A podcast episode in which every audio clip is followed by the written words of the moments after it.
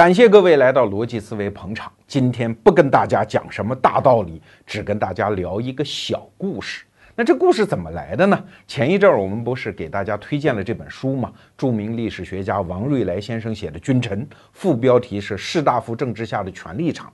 这本书本身讲的是宋真宗一朝五个宰相的故事，但是我读完之后啊，发现其中的有一年非常有意思，这就是公元一零零八年，可以说在宋真宗的朝堂上演出了一出闹剧啊。接下来我们就跟大家聊这个故事。宋代的皇帝，尤其北宋的皇帝，著名的不多啊。一开始宋太祖很有名，最后的亡国之君宋徽宗也很有名，中间的那个宋仁宗也比较有名。而这个宋真宗呢，他的面目就比较模糊啊。现在我们记得跟他相关的事实其实不是很多，比如说有一句话叫“书中自有颜如玉，书中自有黄金屋”，这个词儿的作者就是这位宋真宗啊。按说宋真宗这个皇帝啊不错。为啥？你想啊，几个理由。第一，近一百年来，他是一个德位最正的皇帝。那唐朝的末年就不用说了，很多皇帝是受制于宦官，对吧？然后到五代十国时期，那个皇帝就乱得一塌糊涂，谁基本上都是靠枪把子、刀把子上的台。那，那到了宋太祖呢？说白了也不是很光彩，陈桥兵变，欺负的是人家的孤儿寡母。那宋太宗呢，也不太光彩。现在历史上一直说他篡位嘛，啊，叫烛影斧声。那这个宋真宗就是宋太宗的亲儿子，所以你想，一百多年啊，都没有一个皇帝是正当上位的，直到宋真宗，这是一个德位最正的皇帝。所以你说他的历史地位是不是很好啊？很有一个干出一番事业的基础啊，这是第一条。那第二条呢？宋真宗在上位之后不久，就爆发了一场战争啊！北方的契丹、辽国开始南侵，这是公元一零零四年的事情。战争打了不到一年，第二年年初，一零零五年的一月份，双方就签订了个澶渊之盟。这澶渊之盟啊，我们后代来看，尤其我们中学学历史的时候，都觉得好丢脸，因为宋代吃了亏嘛，你每年要给人家岁币嘛。虽然表面上双方是约为兄弟之国，谁也没欺负谁，但是以大汉族中心主义的来说，这还是好像有点别扭啊。尤其还给钱三十万啊，其中十万是银钱，二十万是绢，也就是当时的丝织品。而实际上，你站在当时的那个情境下一算账，这笔交易做的划算，你就算你自个儿的账吗？你想，宋代当时为了备边，就是抵御北方辽国的入侵，每年要花军费是三千万以上。现在花三十万，百分之一不到的成本就获得国际局势的安宁，怎么不划算呢？双方已经打了四十年啊，但是澶渊之盟一签。此后，双方保持了一百年的和平，这怎么不划算呢？那所以宋真宗刚开始的时候觉得，嗯，这个澶渊之盟干得漂亮，哎，确实也干得漂亮。首先，外交上安定了吧？对方对大宋啊，虽然约为兄弟之国，那多少还是有一点尊敬的嘛。比如说啊，澶渊之盟签后不久。契丹就派了使臣来到这边来朝贺，这边有点喜事儿嘛啊。那宋代的官员就说：“啊，你们这些人，你们不能带刀啊！您这上殿见天子，刀给拿下。”哎呀，宋真宗说：“他们这些番邦天天带刀的，你就让他带嘛。”啊叫见履上殿，这在。中国这在汉族的这个朝廷当中，这是一个重要的荣誉啊，就给了。哎呀，搞得这帮辽国人感激涕零。哎，你看这就叫道路自信、理论自信、大国自信啊！你带刀上殿没有问题，所以外交局势变得非常好。经济，你想一和平，经济肯定发展嘛，以至于在澶渊之盟签订之后几年，宋真宗是不断下圣旨啊，说民间啊太浪费了啊，这粮食种出来老酿酒，这金子这是好东西，老打首饰，这事儿不行，咱得节约。哎，所以可见民间的经济发展也非常好。具体的账一会儿再给大家算。而且当时的社会治安情况也变得非常好。有记载显现啊，整个宋代的南部，除了元州这个地方还有两个盗匪在逃，还在通缉当中，剩下没有盗匪了，监狱里是空的呀。确实老百姓有饭吃，谁去当盗匪嘞？另外就是文化事业发展的也非常好。有一次，宋真宗也是心血来潮，就跑到国子监当时的国立大学去视察啊，就问当时的官员文化事业搞得怎么样啊？哎，说非常好。你看我们国初的时候，就刚建国的时候，我们国子监里面藏的雕版，就是印书的那个版，只有四千块，而今天在您老人家的领导下，已经有十万块了。现在的士子们再去考试啊、科举啊，有的是参考书啊。宋真宗就非常得意，马上就答了一句话，说：“哎，这发展的这么好，跟我搞澶渊之盟、搞和平环境是不是有关系啊？” 大家说有关系，有关系啊！说明什么？说明宋真宗在这个时候是把澶渊之盟当做自己一个大大的政绩来认识的呀！哎，但是。不怕没好事儿，就怕没好人 啊！在这儿我们就得说到君臣里面提到的两个宰相啊，一个叫寇准，一个叫王钦若。这个两个人在以前节目我们也都介绍过啊。寇准吧，寇老心儿，现在通过电视剧什么大家知都知道很有名。那寇准的性格是比较刚强，而王钦若呢是属于比较蹂躏的那种人。在北宋历史上，说白了，当宰相号称奸臣的人不多，而王钦若就是其中之一。那到公元一零零四年的时候，北方的辽国打过来，王钦若就说：“赶紧跑啊，跟当年的唐玄宗一样啊，往四川跑啊。”寇准说：“不许跑啊，谁说跑，这个人就该杀。”然后就非督着这个宋真宗往北渡过黄河。御驾亲征去抵挡辽国，哎，后来打赢了，澶渊之盟签下来了，所以这个宋真宗啊，打心眼里就感谢这个寇准，平时言辞之中、脸面之上就经常带出对于寇准的欣赏之情。话说到了景德三年，这是二月份的一个下午啊，天刚刚一擦黑，人家寇准忙了一天，下班回家，宋真宗看着他的背影，照例又流露出那种非常欣赏的神色。哎，那旁边另外一个宰相，就是刚才那个出主意要跑的王钦若，心里就不舒服嘛，所以憋在心里好久的一句话，这个时候就说出来了。什么话呢？就是哎，你还真觉得寇准了不起啊？澶渊之盟是个好事儿啊？宋真宗说，当然是好事儿了，不然呐，皇上啊，澶渊之盟这叫城下之盟啊，这是被逼无奈签的呀。即使是在春秋时期，那些小国打仗，如果签城下之盟，这也是一个出去不好意思跟人打招呼的事儿啊！你怎么还能当个宝呢？你怎么还这么欣赏寇准呢？这是话说完之后啊，宋真宗心中确实就很失落，因为他万没想到，过了几年之后，舆论是这么看问题的。你看，这就是我在节目里屡次说的那种批评家的恶处啊！他不是当事人。当时他也怕死，他也怕辽国把他怎么样，所以当时他也不吱声，说澶渊之盟不好。时过境迁之后，哎，他这些站在旁边看的人，现在该说话了啊！当年不应该这么办。但是确实，这句话在宋真宗心里种下了一个心魔，他觉得我的统治在合法性上出现了一个小危机啊，所以不高兴。不高兴，过几天之后呢，又遇到这个王钦若。下面这段对话是见于《续资治通鉴长编》啊，这也是非常严肃的一个史料书。这本书嘛，确实也搜集了当时的很多笔记，反正它上面就这么写，你也就这么一听啊。王钦若和宋真宗之间又发生了一次对话。宋真宗说：“那你说澶渊之盟不好。”现在怎么办呢？啊，我总要再挽回一点合法性啊！我当皇上，我得有面子呀。王钦若说：“好办呐，接着打仗呀，跟人家死磕啊，把那个什么北京啊，就是燕云十六州，再给拿回来呀。”宋真宗说：“一听这不行啊，这个打不了仗，这国家好不容易安生几天。”其实王钦若不知道，他当然知道，先抛出这么一个宋真宗完全不可能接受的方案。王钦若说：“您要是不想打仗，我也理解。那咱们就得干第二件事情。这件事情干完了，它的效果就是振幅四海，夸世戎狄呀。这件事一定得是最牛最牛的事儿，才能让他们服。那这是个啥事儿呢？”王钦若轻启朱唇，吐出了两个字儿，叫封禅。封禅是啥意思呢？就是到泰山上去祭天，是一个祭祀的仪式。那你说怎么你搞个仪式，别人就服呢？哎，那不一样。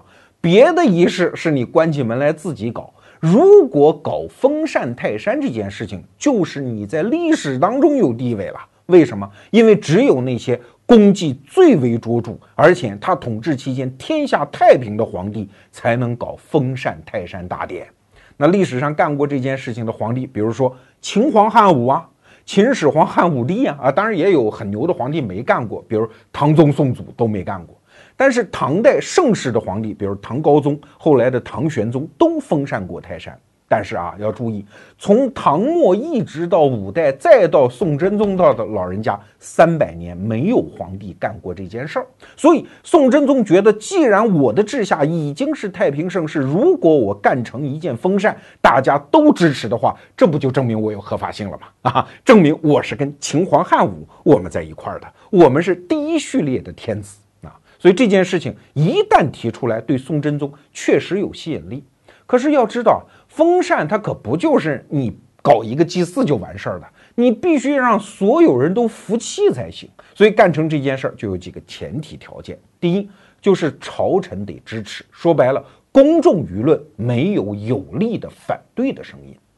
那宋真宗在这方面还真是打下了一个好基础。为什么？因为这个时候在朝廷当中执政的宰相叫王旦啊。一上一期节目我们也介绍过这个人。王旦这个人呢，虽然不算什么坏人，是一个太平宰相，但这个人呢，也不算有棱角，而且这个人从我看到的一些史料上来看，是一个比较冷感的人。给大家举个例子哈，有一次。呃，有一个他的家人就跑来跟他辞行，说我岁数大了，我实在干不动啊，我得走了啊！感谢老爷您照顾我这么多年。王旦说：“你是干嘛的呀？啊，这都告别啊！说我是你的轿夫，干了几十年，你每天上朝的时候，我就走在你前头。所以你看啊，你说现在再大的老板，再大的领导，说不认识自个儿司机的少见吧？哎，王旦就做得出来，说明这个人呢，在社交关系当中比较冷感啊。”太平宰相与我无关的事情，我基本不管。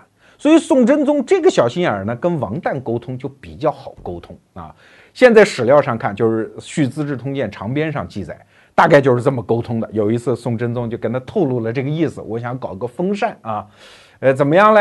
然后透露完意思之后，王旦也不吱声啊。宋真宗说：“这么的，我最近呢得了一坛子好酒啊，这酒非常好，你拿回家去，千万不要给外人喝。”你就跟你的老婆和你的孩子自己开坛喝 啊！王旦就把这瓶酒拿回家，等回家一开坛，发现里面是一坛子珍珠，这什么意思啊？就皇上给你点贿赂，说你闭嘴，别吱声，支持我这一把，好不好？把王旦宰相搞定，官僚集团基本也就搞定，这是第一个条件。那第二个条件呢？既然你封禅泰山是跟老天爷沟通，那请问老天爷愿不愿意接受你的祭祀啊？所以就必须搞出一些祥瑞。祥瑞这个概念，我们以前多次解释过啊，就是上天搞个显示器给人间的帝王看看眼色吗？如果你干得好，给一些祥瑞看一看；干得不好，给一些灾异看一看。啊，要知道，在古代儒家的意识形态当中，祥瑞这个东西算是旁门左道，它跟它的主流意识形态其实是背反的。孔老夫子当年就讲过，鬼啊神啊这些东西叫存而不论，敬鬼神而远之。孔老夫子还讲过一句话，叫天何言哉，老天爷虽然统治我们，但他不说话。所以，宋代原先的这些帝王基本上对于祥瑞是半推半就啊。你要是进献祥瑞呢，哎，我也可能给你发点赏银，但是国家不予承认，不会记录到历史当中。但是王钦若就接着宽这位宋真宗的心呐，说没关系，古代书当中也有这么四个字儿，叫神道社教。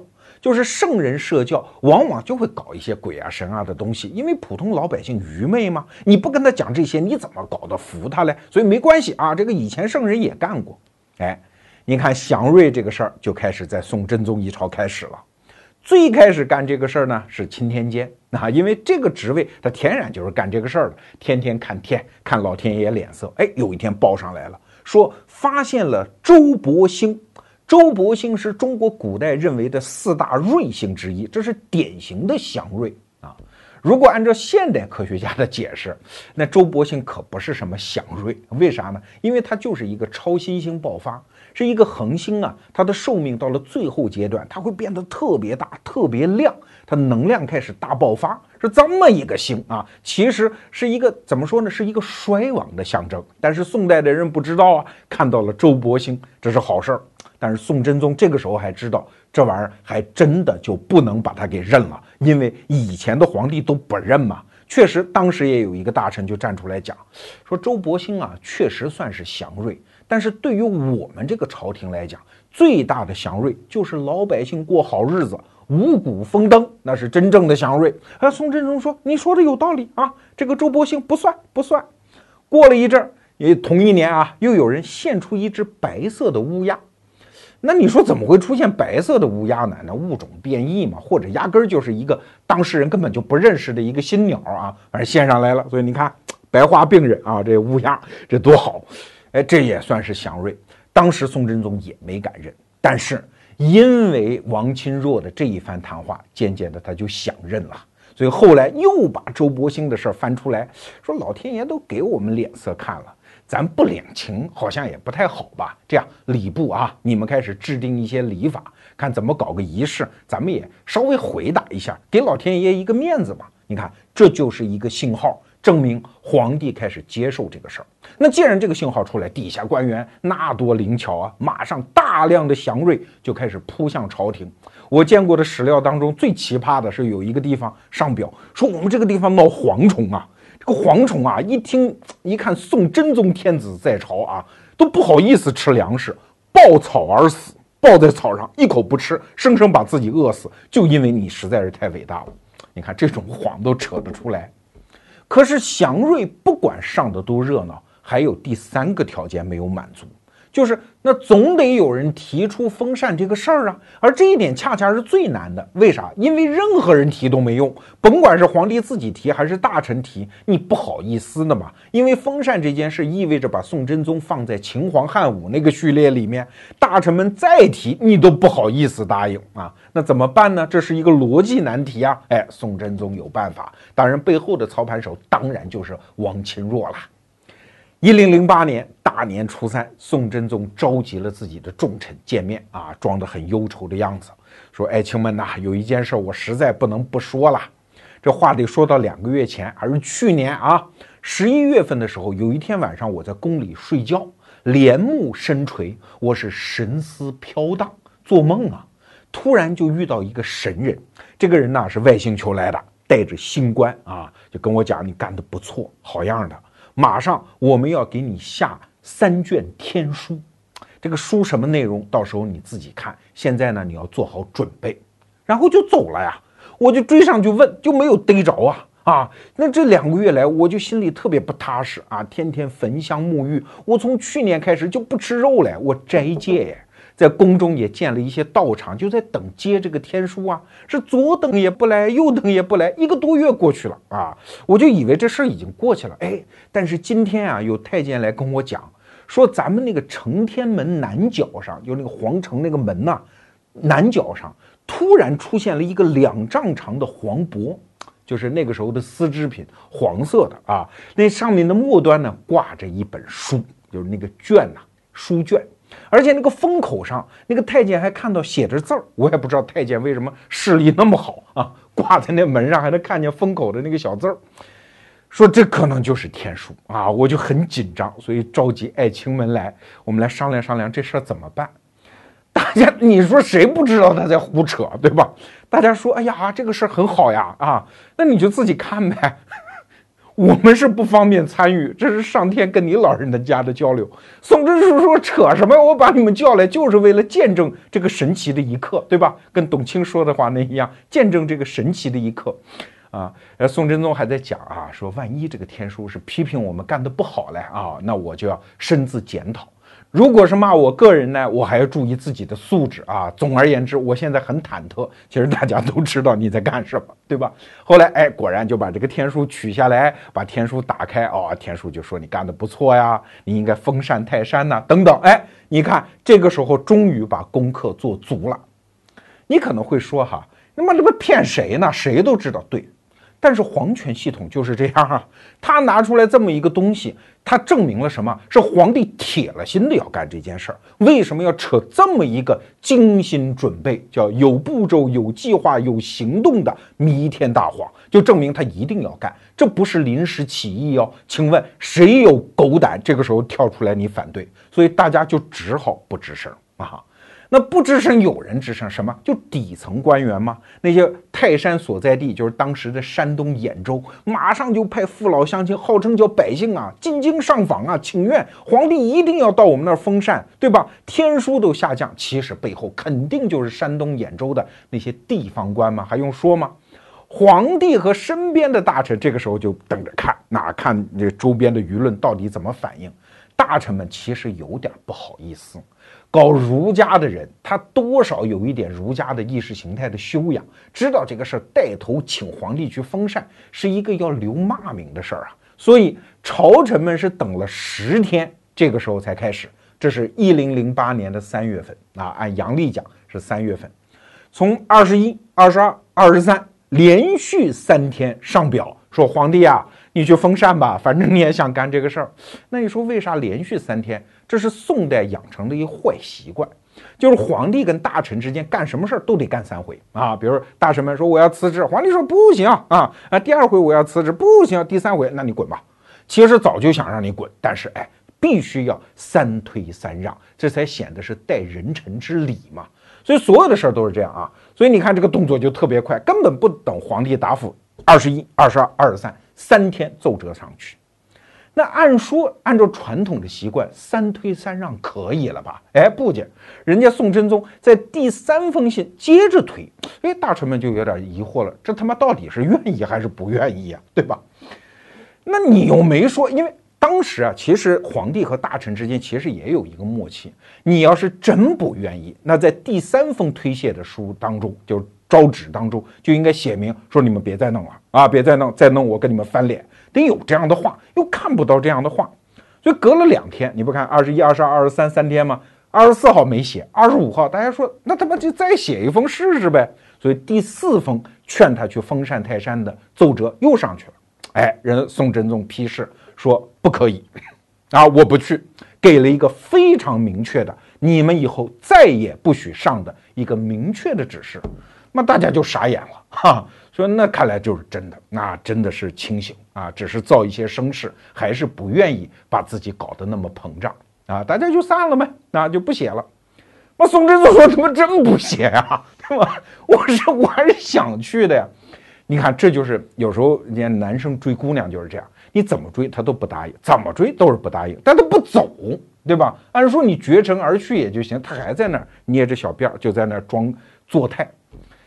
那宋真宗和大臣们这个时候就陷入一个僵持，怎么办呢？宋真宗说：“还得我来啊，我再踢一个球啊。”于是又出现了第二封天书，哎，又来天书了啊！这个又让我去封禅泰山，大家心里就明白了，装他妈什么装？接着第五封信又上去了。不是信的，叫奏折。这中间隔了十天，第五封奏折又上去了。宋真宗说：“哎呀，你看，爱卿们实在是不好意思，你们这么盛情啊，我就答应了吧。”啊，于是就开始准备封禅泰山。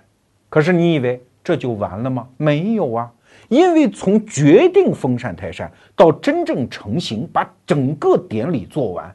这当中不能出事儿，对吧？因为任何地方，比如说发了一个水灾啊，哪儿地震呢？这叫灾异，这证明老天爷又翻脸了。你中途又得停，哎，但是怎么能够让老天爷不干这个事儿呢？这是第四个大难题。那宋真宗是怎么解的呢？前面我们讲到，宋真宗终于决定在公元一零零八年封禅泰山。可是这个事儿啊，还有一个巨大的不确定性。要知道，封禅这个事儿和帝王想干的其他事儿可不一样啊。这件事儿的所有理论基础都建立在上天的脸色上。哎，你看什么祥瑞啊、天书啊，都是这些鬼玩意儿。可是上天的心思谁猜得准呢？万一在你宣布封禅到把这个事儿干完之间，老天爷给你捣点儿乱，你可怎么办呢？要知道，这可不是什么空穴来风的担心。就在宋真宗他爹宋太宗赵光义执政期间，就发生过这样的事儿。宋代皇帝啊，想干封禅，第一个起这个念头的就是宋真宗他爹宋太宗啊。宋太宗刚继位的时候就打了一场仗，伐辽国，结果失败了。高梁河战役以前我们提到过啊。但是宋太宗一想，我也不错啊，就算统一不了全国，打不下辽国，至少汉族地区我也统一了。那个北汉我不就拿下来了吗？哎，我搞点文治吧，不光搞武功，搞武功也打不过人家辽国，对吧？所以他就想封禅。那当然，他的操作手法跟宋真宗不一样。宋真宗呢是演技派啊，前面我们讲过，哎，给大家唱一出戏。人宋太宗干的就比较这个叫什么叫质朴啊，直接挑动底层老百姓上访啊，一千多人到东京汴梁来说，你就封禅去，封禅去，哎，来了两回，所以宋太宗就答应了。这是哪一年？太平兴国九年，公元九百八十四年。这件事情是四月份定下来的。说咱们十一月份去泰山封禅啊，但是五月份有一天夜里，那真是巧的不得了，在历史上我没有看过同样的例子啊。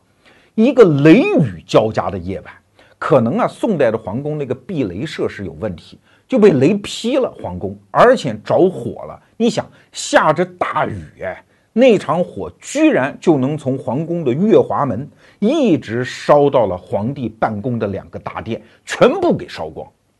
这个皇宫起火这件事情，在中国古代是帝王最忌讳的一件事儿，这就是典型的灾异啊！啊，所以蹭了大概大半个月啊，宋太宗万般无奈，百般不情愿的情况下，就只好宣布了这次封禅行动的取消。所以这个时候，宋真宗就特别担心这个事儿，但是也没办法呀，跟老天爷唱这个对手戏怎么办呢？我只能把人事禁足，剩下听天命啊。那他干了什么呢？第一条，所有的老百姓不允许上访啊，就别说像现在什么越级上访，上访就不行。原来什么拦轿申冤这些事儿，坚决不准干，谁干谁坐牢啊。第二件事情，要知道当时宋代的科举啊，还有一科。现在我们熟悉的科举的科都是进士科，但是在宋代的科举还有很多科啊，比如说贤良方正能言直谏科，这意思就是你是一个性格很耿直的人，经常给国家提意见，说皇帝不爱听的话，这种人我们也很宽容嘛，给你发张卷子，你也写写得好，让你当官。那宋真宗说这个什么时候了？我现在要办大事儿，你这种考试就是逼着大家说朝廷的坏话，对不对？这种考试停了吧。而且当年吏部的很多正常的考核官员的考试都停了，这就是把正式的能够给国家提意见的渠道全部封死。这其实也在释放一个政治信号啊，就是今年国家要办大事儿，你们都他妈给我闭嘴！什么叫老天爷的灾异呀？你们不报上来就是没有灾意啊！那些话我不要听。用的就是这么一招，那这种话不听，那能听到的就是什么话呢？当然就是各种各样的祥瑞了。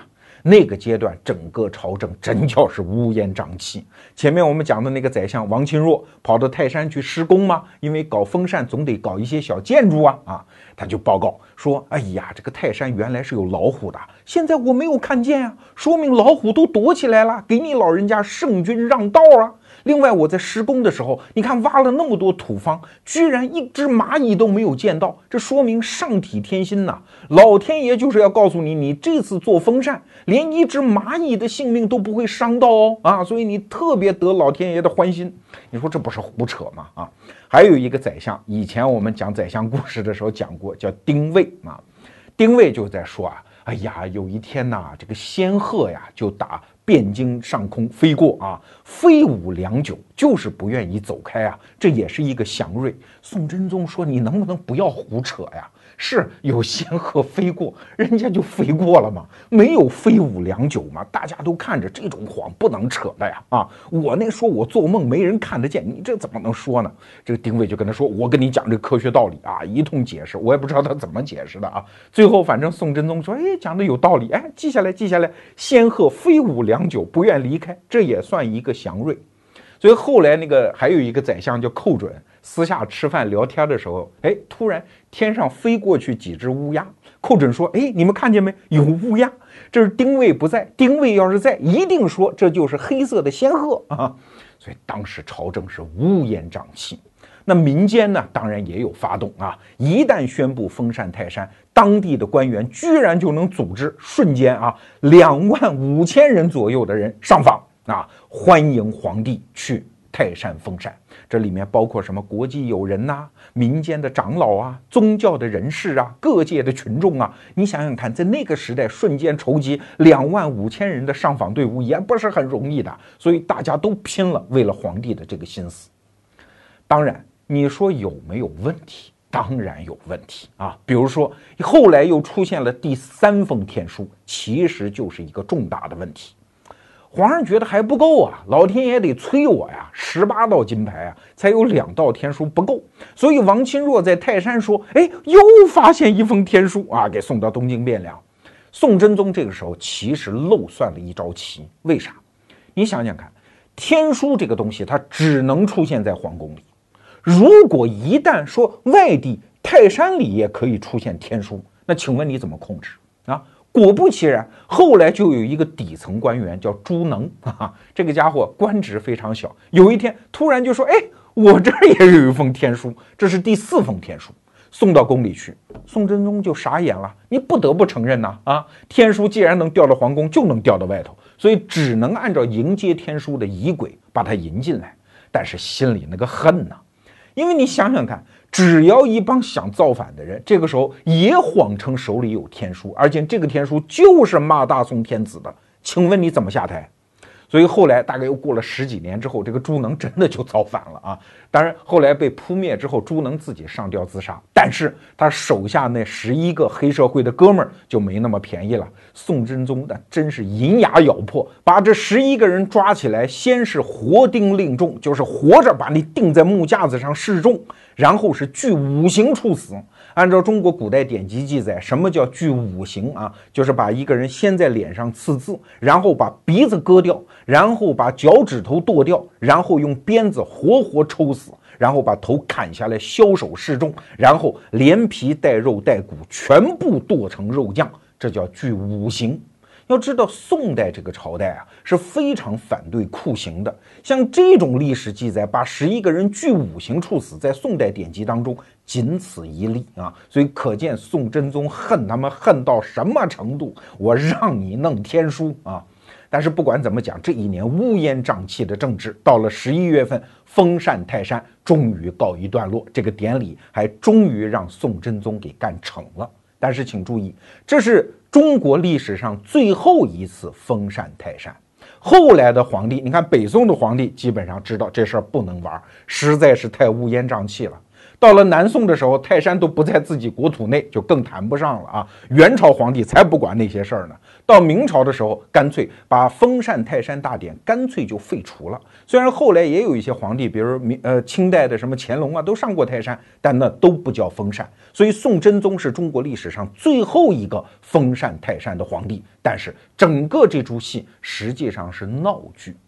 你可能会问哈，那天书呢？天书里面都写了啥？这个天书要是保留下来，到今天拿到什么苏富比拍卖，那至少是几千万美金起啊！哎。天书哪儿去了呢？天书不在了。第四封天书就是那个朱能献的那个天书，可能当时就被销毁了。剩下还有三封天书，哎呀，真是豆腐落在灰堆里，是吹不得打不得，谁都知道它是个假的。可是这个假的，因为宋真宗他毕竟是个皇帝啊，后来的皇帝也不能就承认这玩意儿是假的，那怎么办呢？是一个政治难题。但是宋真宗的皇后，就是我们以前讲过的那个刘太后，那真的是非常有政治智慧啊。刘太后执政的时候呢，其实是宋仁宗时期，宋真宗的儿子执政的时候岁数还非常小，所以刘太后就说这么办吧，啊，说天书去哪儿啊？啊，爸爸去哪儿，天书就去哪儿，哈，给他埋了吧。你宋真宗不是说天书好吗？就随你去陪葬。所以三封天书就葬到了宋真宗的陵里面，这样的一场闹剧才算是收场，大宋的政治才算是重新走回了正轨。说到这儿，我们还得回到这件事情的根子，就是澶渊之盟。宋真宗像一个委屈的大男孩啊，刚开始觉得自己办了一件好事儿，但是万没想到所有人都说这个事儿很丢脸，所以他就不断要干一些新的事儿来抹去自己脸上的这个污点，才搞出了这一副闹剧。那时隔一千多年，我们为澶渊之盟能不能做一些辩护呢？澶渊之盟真的像当时的那些士大夫讲的那样吗？甚至是今天的中学的历史教科书讲的那样吗？是一个丧权辱国的事件吗？直到今天，我们的历史教科书上提到澶渊之盟，还是没有什么好话呀，觉得是丧权辱国的不平等条约啊。虽然澶渊之盟在文字上显得很平等，宋辽两国的皇帝是约为兄弟，谁岁数大谁就是哥哥。如果宋朝皇帝岁数比较大，还能唠一声哥哥听一听啊，这好像很平等。但是毕竟里面有岁币这回事儿啊。一年三十万呢，十万的钱，二十万的捐，这就是战争赔款嘛，而且是没有尽头的战争赔款啊，所以它怎么能是平等的呢？可是你得会算账。前面我们已经算过，如果大宋军队在北边要布防的话，每年是三千万的花费啊；如果要打仗的话，那至少是五千万的花费都未必拿得下来。要知道，当时宋朝的财政一年的收入大概是一个亿。最顶峰的时候是一点五个亿，所以一年送三十万出去，九牛一毛嘛，还是划算的嘛。当然有人有那个民族情结，觉得啊还是丢人嘛，我强国我大国为什么要给你钱呢？哎，那你还漏算了一笔账，那就是榷场。榷场这个事儿也是双方协议的一部分，它是个什么东西呢？它不是今天我们理解的那个农贸市场。因为农贸市场啊，它是开放的，你猪牛羊日用品都可以在里面交易，只要交摊位费和税收就可以了。榷场虽然是一种贸易形式，也是一片地方，但是它是由政府强力管制的。说白了，它是执行一种叫贸易白名单的制度，也就是只有在双方商定的物品的品种上才可以进行交易。那这个交易一开始双方就很不便利，为啥？因为我需要的和你需要的不一样嘛。你看宋朝需要什么啊？第一项就是马，这是最重要的战略物资。宋代朝廷最头疼的就是没有地方养马。这个问题从宋真宗开始，甚至从宋太祖就开始，一直到南宋，这个问题一直是延续下来的。所以需要辽国的马。那那第二呢？需要盐。那盐是重要的民生物资了。中国东部最好的盐场基本都在北方。第三样呢？需要粮食。哎，你觉得奇怪？大宋怎么会缺粮食呢？是，但大宋的粮食主产区主要在南方。如果运到北方的边境线上，它的涨价的幅度肯定大的吓人嘛。如果直接从北方边境买辽国的粮食，肯定就便宜嘛。所以主要是需要这三样物资。可这三样辽国傻呀，他就不愿意给你嘛，尤其是马，这是重要的战略物资。如果马全部给你，你又有钱，你买得起，那将来再打仗，我这边就没有战略优势了。所以，甭管是马还是盐还是粮食，辽国都严禁出口。那宋代有什么呢？啊，刚开始其实他有的东西，辽国也特别想要，比如说铜。铜是重要的制钱、制货币的这个原材料，辽国非常稀缺。宋代说这玩意儿可不能给你，这玩意儿也是战略物资，它也可以做成兵器，不给啊。那还有一样就是书啊，因为辽国他那很多人没文化嘛，但是谁有钱不想学点文化呢？宋代的出版业非常发达，所以需要书。宋代说这可不行啊，我们国家搞互联网管制，这玩意儿不能给你。一旦有人写把我们国家的山川形势啊，各种政务信息都传达过去，不就等于我们给你当间谍吗？也不给，所以你看这个生意就没法做得起来，对吧？白名单制度。那后来这个僵局是怎么打破的呢？哎，首先，贸易管制本身就不可能啊。比如说，我们就说书吧。这就有点像今天的中国内地去看岛国的这个爱情动作片，对吧？虽然也不能正式进口，但是中国年轻人有谁没有看过岛国动作片呢？这个是禁不住的呀。比如说有一次，我们知道唐宋八大家有一个苏辙啊，就是苏轼的弟弟，就出使辽国。到辽国看去之后，说：“哎，我们那儿的书你们在这怎么都全有啊？”对呀，人说：“你看苏轼最近出了一本叫《眉山集》，我们这儿有啊，早就有，好几个月前就有啊。”苏辙就专门跑到书店里去看。对呀，大宋有的书人家全有，所以这个东西是防不住的。再比如说钱，虽然铜你严禁对北方出口，其实人家辽国的主要的货币。就是你大宋制的钱啊，这已经成为人家的官方货币了，你是禁不住的。这是第一条。那第二条呢？就是突然发现有一个东西可以撬动双方的贸易，这就是茶。茶叶这个东西，宋代和唐代喝的茶和今天中国的茶可不一样啊。现在中国人喝茶讲究叶形，都是有树叶的那个形状，当年呢都是压成粉末的。但是茶这个东西，不管怎么喝，一旦开始在民间风行开来之后，它马上就具备了经济上的三个特点。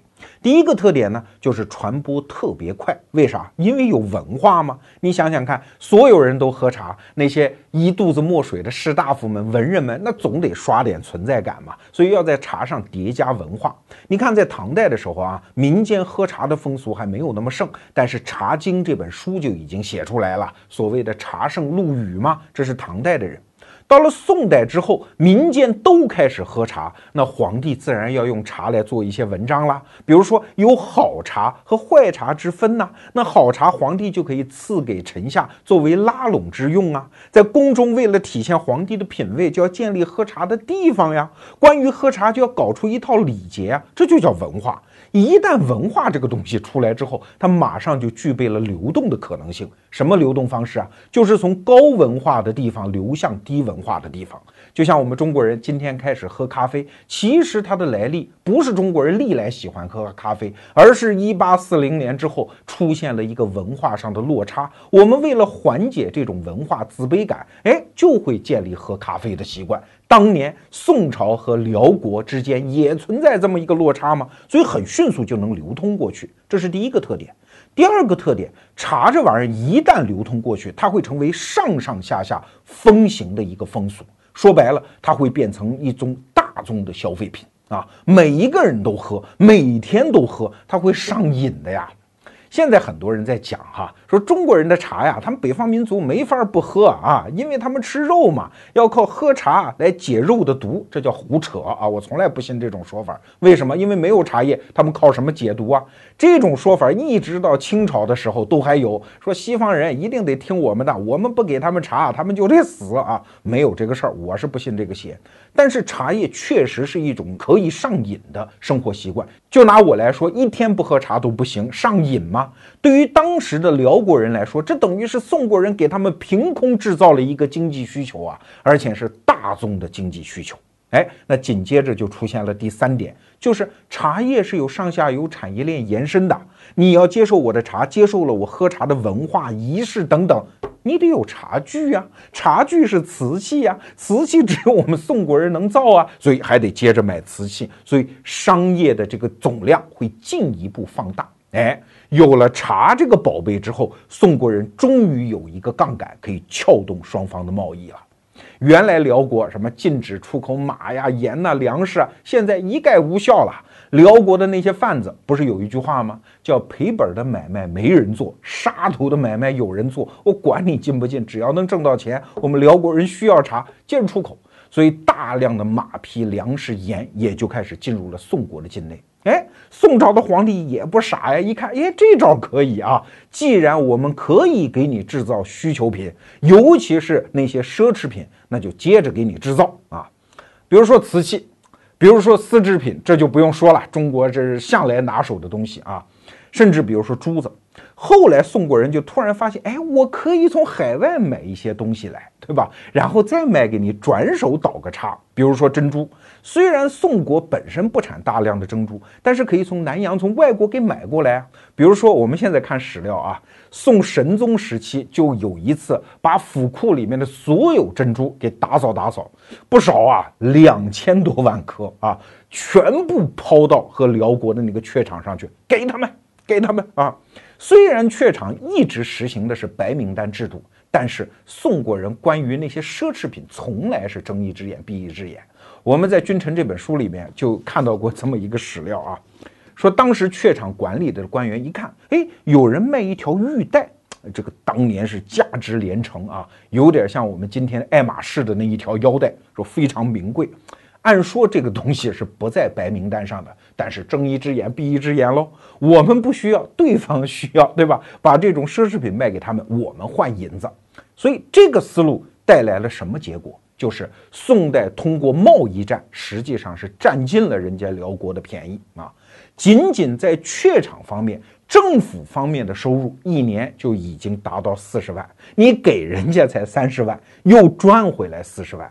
而且这个账还不能简单的这么算啊，因为老百姓还获益呢，这只是政府在榷场上的收入。所以后来辽国人就不干了，说你们这不是糊弄傻大个吗？对吧？我们要求涨岁币啊，跑到宋朝又来闹。宋朝说涨涨涨，你说涨多少啊？涨到五十万，五十万给啊。其实还是有便宜占的，为什么？因为还有一笔账在后头来，就是文化上的软实力吗？你辽国人用我们大宋国的钱。读我们大宋国的书，你们那么多牛羊马的生产都要靠我的市场来消化，我们俩在经济上就已经变成了一体吗？你还会跟我打仗吗？啊，这是一个非常简单的算计啊！所以我现在想啊，如果我有机会穿越回去，在一零零八年跑到宋真宗的朝堂上，跟他们的大臣辩论一下，告诉大家，澶渊之盟不仅不丢脸，而且有赚头啊！我想，也许就不会发生什么封禅泰山这样的闹剧了。